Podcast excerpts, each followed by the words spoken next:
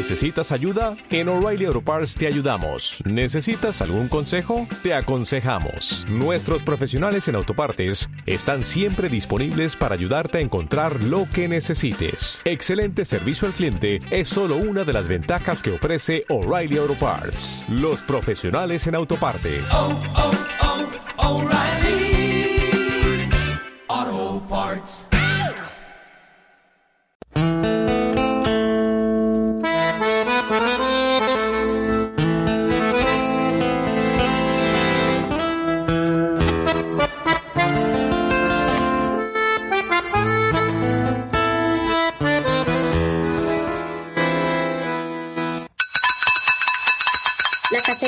Recetas para el cambio. En el capítulo de hoy nos acompaña Ángel Becasino. Él es colombo argentino, escritor, músico, fotógrafo, periodista y publicista. Adicional a eso, ha sido consultor político. Ha escrito sobre estrategias de comunicación, de gestión pública, cohesión social y política electoral, adoptándolos como textos por diversas universidades latinoamericanas nuestro director mantiene una conversación con Ángel sobre la pospandemia, el miedo y el futuro en este contexto. Digamos que hay tres escenarios más o menos, ¿sí? Uno el pesimista, otro el optimista y otro todo va a seguir igual. El, optimista en general es como esos grandes cambios desde de la perspectiva individual, ese tránsito del egoísmo al, al, eh, al altruismo, pero además, ¿sí? ese, ese optimismo va acompañada de un cierto nivel de ingenuidad porque supone que desde la individualidad las cosas se pueden cambiar. El segundo es el pesimista. Esto es la catástrofe. El sistema económico se destruyó.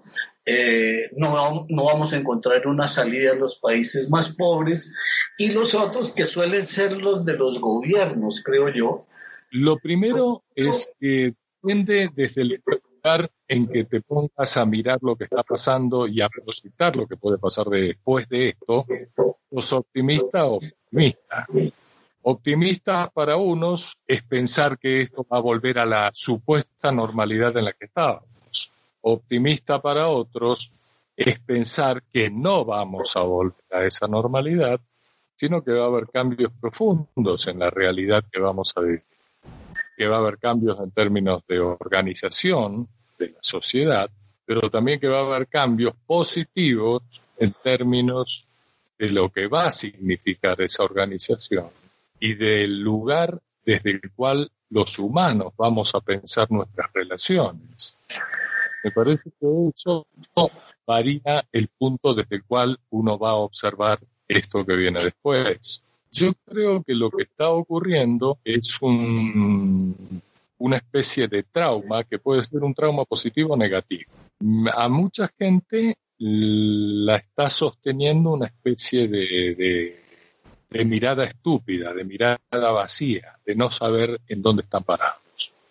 En otras personas siento que los está copando el miedo a que nada vuelva a ser igual. Quiere decir que no haya seguridades sobre lo que vos conocés, que son las seguridades. Las expectativas también, atravesadas por miedos al no saber qué, mm, o mejor dicho, no qué, sino cuál va a ser el escenario en el cual vamos a mover. Es decir, hay un gran signo de interrogación y alrededor de ese signo de interrogación nos estamos moviendo todos y todas, como dice. Fíjate que una de las cosas que me parecen interesantes de este momento es cómo, aunque hay, digamos, islas que insisten en el todes, en el uso de la X y todo lo demás, pero el género ha perdido lugar, ha perdido, digamos, protagonismo. Nadie te habla de contagiados y contagiadas o contagiades. Todo el mundo dice contagiado, como era lo normal, esa especie de neutro desde el cual hablábamos las cosas. Me parece que hay muchas cosas que lo que están reflejando no es algo definitivo. Hay algo que sí, fundamentalmente, no va a ser igual en el comportamiento de la sociedad ni en el comportamiento de los individuos frente a cosas trascendentales como nuestra relación con la muerte, porque en este momento todos estamos pensando en nuestra relación con la vida, lo cual es lógico, y estamos tratando de poner a salvo nuestra relación con la vida. Pero nuestra relación con la muerte, que es importantísima, es decir, nuestras dos relaciones fundamentales son con la vida y con la muerte. Y nuestra relación con la muerte está en un plano muy extraño. El virus responde a una nueva fase, que es una realidad gaseosa, una realidad invisible, una realidad que está en el aire, que no la vemos, que en nuestros términos convencionales, que son absolutamente visuales y táctiles, eh, no existe. Sí, yo, yo creo que habría que mirarlo porque tú sabes que los virus, pues no es el primero y ya, bla, bla, bla. Pero, pero a mí lo que me llama la atención de este momento eh, y sobre pensando en el, en, el, en el futuro de las cosas es de qué manera aquello que no, que no es que no se percibe te afecta y aquello que te afecta te puede matar. Porque claro, uno podría pensar que el, el, optimista, si me entiendes, el que espera la normalidad es porque estaba bien en esa normalidad. Claro. El que está en la miseria, el pobre, el que siempre el que está jodido, no espera volver a esa normalidad. Entre otras cosas porque para él, ¿sí? el virus lo que ha significado es que le han hecho, se ha vuelto visible lo que él padece pero yo creo que el, futuro va a cambiar, entre otras cosas, porque, eh, digamos, la desigualdad tan fuerte, la, vulnerabilidad de grandes masas de, personas, lo que llamo yo como la vulnerabilidad de, lo urbano, más que la vulnerabilidad de lo rural o de lo aislado, es tan grande ¿sí me entienden?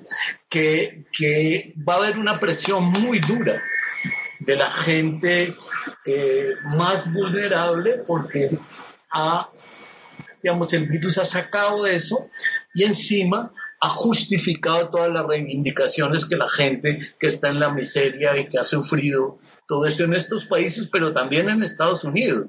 No estamos hablando solo de Colombia. Esto emerge de alguna manera otras formas de, de, presión, de hacer la política, eh, de, revolucionar las cosas. Evidentemente, esta situación ha puesto en primer plano lo social, es decir, ha puesto en primer plano nuestro colectivo, nuestra comunidad. Veníamos de un primer plano centrado en el individuo, centrado en el hedonismo, centrado en todo lo individual, en el primero yo. Y de repente entramos en una fase, en un modo en el cual lo que está primero que todo es lo colectivo, porque el riesgo está en el colectivo.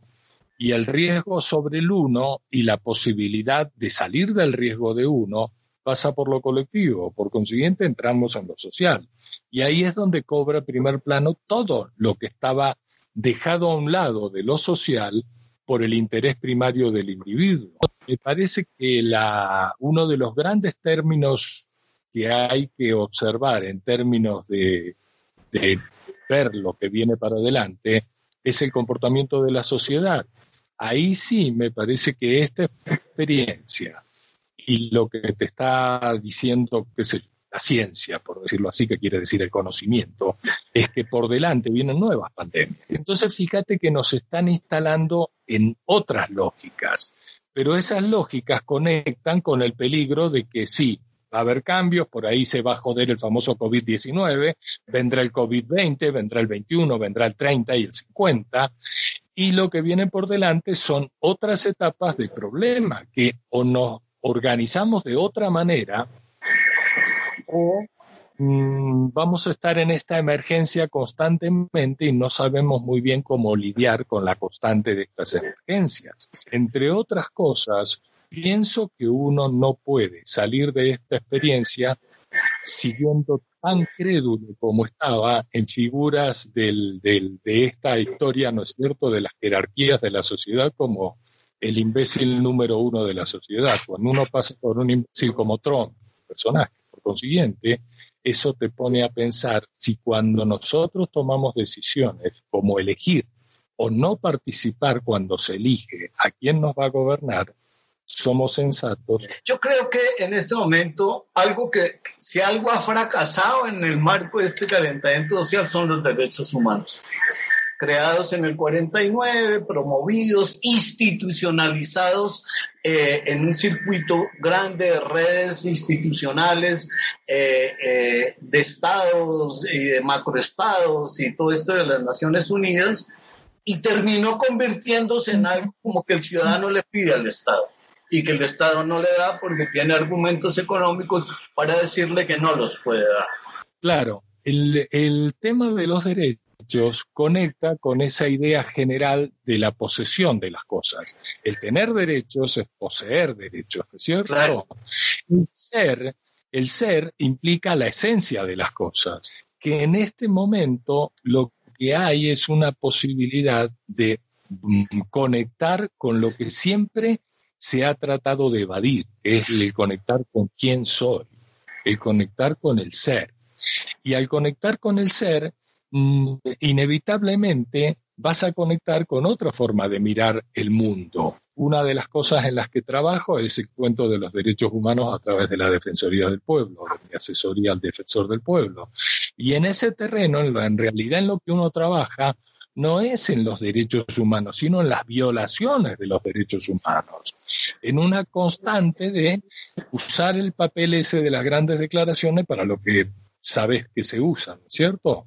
como la famosa Biblia se usaba en los tiempos de Disépolo. El otro punto que me parece fundamental de este momento, que es la posibilidad de comprender toda la dimensión de nuestra conciencia. Me parece que hay un montón de cosas, Guillermo. Realmente creo que hay una oportunidad y también hay una obligación por la propia realidad que va a tambalear. La realidad que conocíamos eh, en este momento, como te decía, está en pausa, está en suspenso en muchas cosas. fíjate, que, me haces pensar en algo que hace como unos, unos años estaba, había un debate muy, muy interesante en Europa sobre la idea que estábamos en una nueva edad media.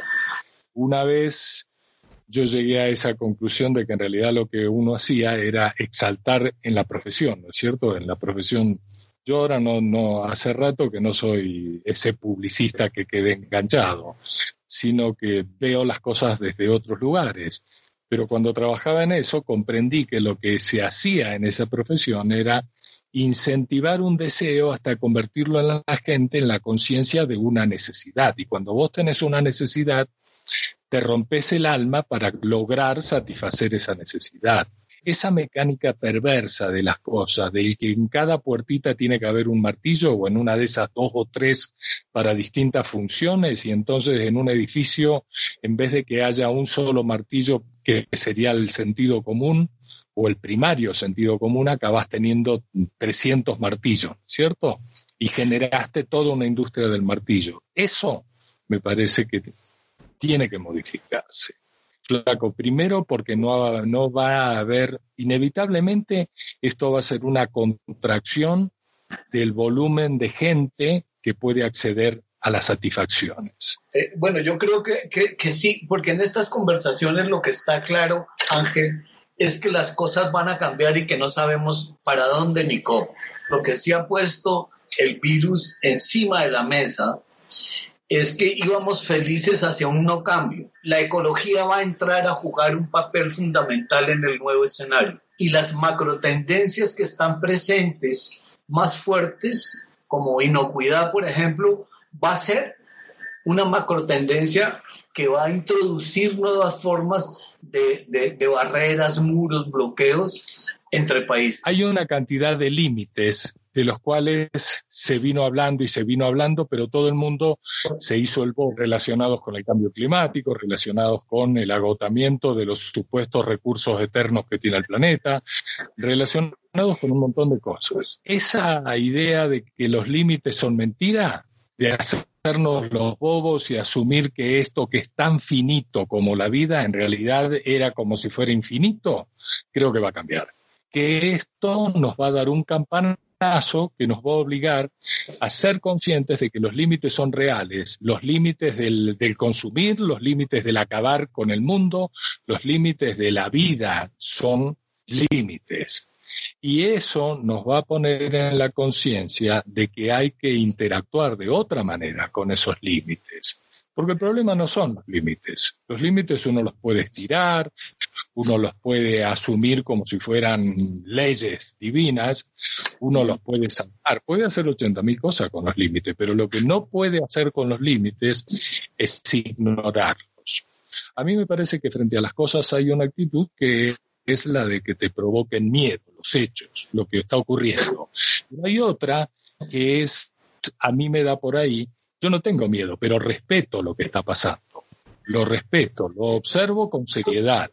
No es que lo observe con miedo, pero lo observo con seriedad. Cuando yo digo que tengo miedo, yo entiendo, como dice Benedetti, que el miedo es una emoción natural que todos los seres humanos tenemos y que nunca vamos a erradicar, entre otras cosas, porque es muy útil.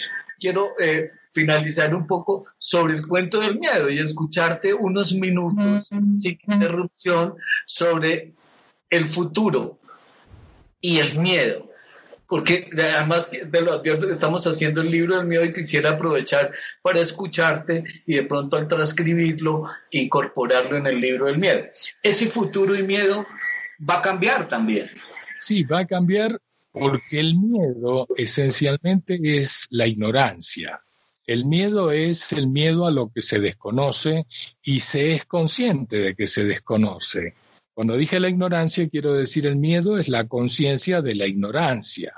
Entonces es el miedo al que algo pueda fallar, al no tener, al imprevisto, al accidente, a la nueva situación, al territorio desconocido en el que voy a entrar, a la selva, a la oscuridad de la noche, bla, bla, bla. Eso es el miedo, es el comportamiento en el cual el hombre se siente un microbio frente a la gran dimensión de las cosas frente a la gran dimensión de la vida y frente a la gran dimensión de la muerte.